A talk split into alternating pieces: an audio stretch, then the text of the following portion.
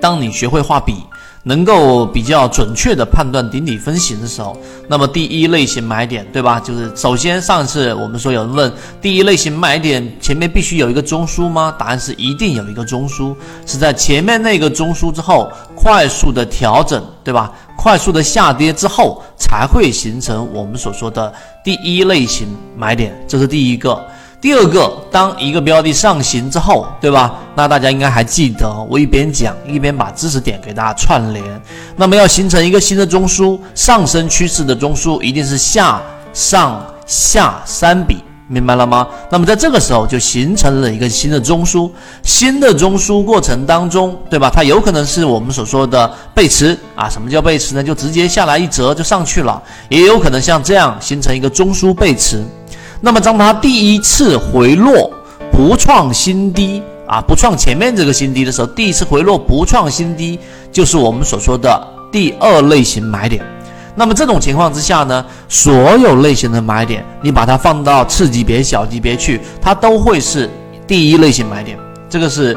定理式的这一个定义，大家要明白。那么好，形成一个新的中枢之后，形成一个 B 段，对吧？这个 B 段，记住这里面不能形成背驰，也就是说，我们说的力度，B 段必须是要比 A 段要长的。如果 B 段比 A 段要小，那么这种情况之下，就容易形成一个我们所说的这一个盘整背驰了，明白了吗？就会形成一个顶背驰，就极有可能在这个地方上就终结了。那么好，那它 B 段比 A 段强之后再回踩，对不对？回落不破中枢的低点，看到了没有？整个中枢的低低点和中枢的高点，就是我们说的这个下轨跟上轨的回落，哎，不破，那么这个就是我们说的第三类型买点。那么中途当中再形成中枢，那么形成了一个我们所说的趋势。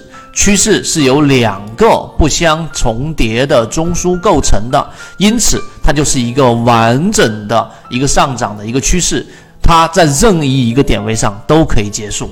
你看这一张图，其实已经包含了所有的知识点，而刚才我用非常啊尽可能减到不能再减。但是能够清晰表达的这一个一段话来给大家描述了这张图，所以它非常经典。因此你反向去理解，就是我们说的第一类型卖点、第二类型卖点和第三类型卖点是同理的。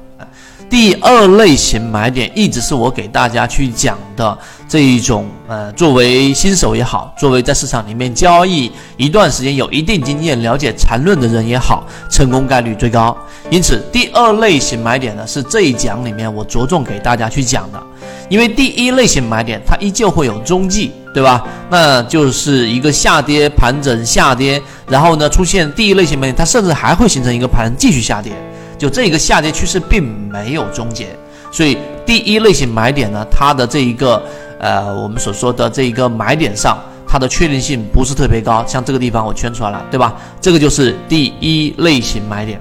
所以在第一类型买点里面，这一个你明白这一个点之后，我们要说的是第二类型买点。第二类型买点的特点是什么呢？大家注意看，我这里给大家罗列出来了。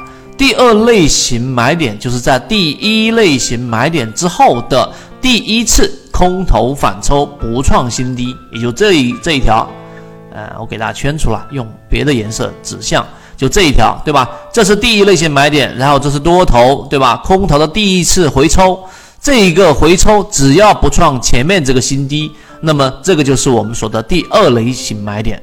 第二类型买点呢，它就是一个非常有利的位置。这是第一个点，第二个呢，就是所谓的第二类型买点，你只要切换到小级别里面去，你依旧能够找到背驰啊。这句话可能有一半的人能懂，有一半的人不能懂，没关系，因为待会下几张 PPT 我就会给大家解决这个问题。也就这一个回抽，我们刚刚圈出来这个回抽，实际上在小级别上就已经发生了我们所说的背驰。我们来看。那么第二类型和第一类型的买点呢，到底有什么差异？刚才我也已经说，大家要非常清晰的认识到这一点。第一类型呢，它的低点啊肯定是最低的啦，也就是利润空间最大了，但是由于它的确定性是最不高的。啊，最不高的，所以呢，第二类型买点，也就经常给大家讲，你是愿意做左侧交易还是右侧交易？那如果你自己的模型还确定性不那么高的情况之下，尽可能的去做右右侧交易。而第二类型买点就相当于一个 V 字形，对吧？它的次低点我们找到了，来确定这个地方就是一个低点，来确定这个地地方就是我们说的第一类型买点。所以第二类型买点的特点就是它的确定性很高啊，很高，是所有的买卖点当中最高的。而位置呢，它相对高一些，但是我们认为这个相对高一些也是我们可以接受的这样的一个范围。那么第二类型买点还有一个特点呢，它是接近第三买，因此呢，它不会像第一类型买点里面有太多的不确定性。所谓太多的不确定性是什么呢？就像刚才我们所说的一个下跌盘整，对吧？我给大家画一下，呃，一个下跌盘整，这里一个下跌盘整的一个标的，然后呢，在这个地方形成一个中枢，然后再下跌。这里面再形成一个中枢，它还是有可能会有几种走势。第一，继续的延续，对吧？就是我们整个趋势的延续下行啊。那这个地方上有问题。另外一个呢，它可能要进行一个中整的系统专栏视频图文讲解，以帮助大家建立完整的交易系统、系统进化模型。一步老莫财经公众平台，进一步系统学习。中枢的扩张在这里面连续性的盘整，并没有大的一个利润出现。这也是一个我们说的未知因素，它会坍缩，会让我们的整个时间成本非常的高。所以呢，第二类型买卖点呢，它相比第一类型买点，它接近三百，也就接接近我们的起爆点。而它出现问题的时候呢，或者说它如果出现问题，就是我们给大家讲过的一个叫走势中完美。当你去确定一个第二类型买点的时候，如果它没有形成一个中枢的突破，还在这里面连续盘着，一旦形成中枢，我们就离场。啊，这句话大家认真想一想，一旦形成中枢，我们就离场，也就下跌盘整下跌，趋势中完美，它下跌盘整下跌的这个下跌衔接的就是我们说的盘整下跌，对吧？或者是衔接的下跌上涨。所以趋势中完美最高成功概率的，你就是进去博取那个下跌盘整上涨，或者是下跌上涨的 V 型反转，叫做小转大啊。这个我会在缠论的这一个深水区的生存手册里面给大家去提到。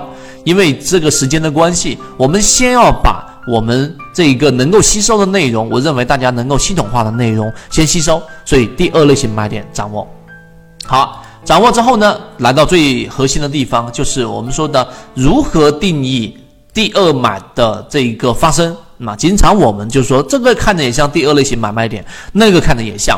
通过前面五讲训练营的学习，大家基本上已经能够画好笔了，对吧？已经基本上能够画好中枢了。那么，怎么样去判定我们说的第二类型买点呢？那其实很简单。那大家可以看，第一。任何的买点本质上都是第一类型买点，记住这句话。任何的买点啊，无论是第二类型还是第三类型，它本质上都是第一类型买点。为什么这么说呢？我这里面给大家画出来了。那你首先找到第二类型买点啊，就是刚才我们所说的这个位置，对吧？形成了一个第二类型买点之后，我这里画了个箭头，红色这一根线，你把它切换到小级别、次级别，那么它的形态就是这样的。下跌盘整下跌，这里面是不是一个盘整背驰？这个我们所说的这个段就是我们所说的 A 段，而这一笔下来的是我们的 B 段啊，这一个最后下来这一笔是我们的 B 段。那 B 段是不是小于 A 段呢？因此看到了没有？因此这里面在小级别上 B。小于 A 形成了一个背驰，因此它所对应的这一笔在大级别日线级别上的这一个回抽，那么这个地方上大概率就是一个准确的第二类型买点了。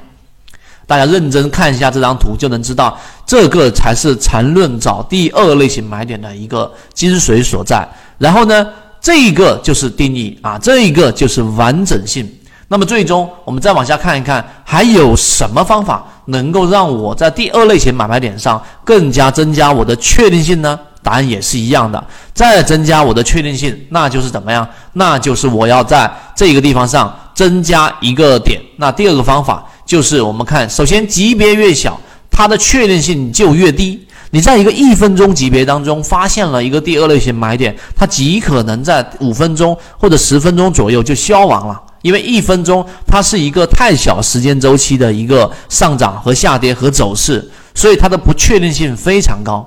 那因此呢，我们一般情况之下不做小类型的这种，例如说一分钟的这一种，呃，小特别小级别的这种交易。因此，我们要做一个力度的一个辅助啊。除了刚才我们所说那个方法，你在这一个呃第二类型买点确立的这一波回调的当中，找到了一个小级别，例如说日线里面你找到三十分钟，周线里面你找到日线或者六十分钟出现了一个第一类型买点，那这个确定性就很高了。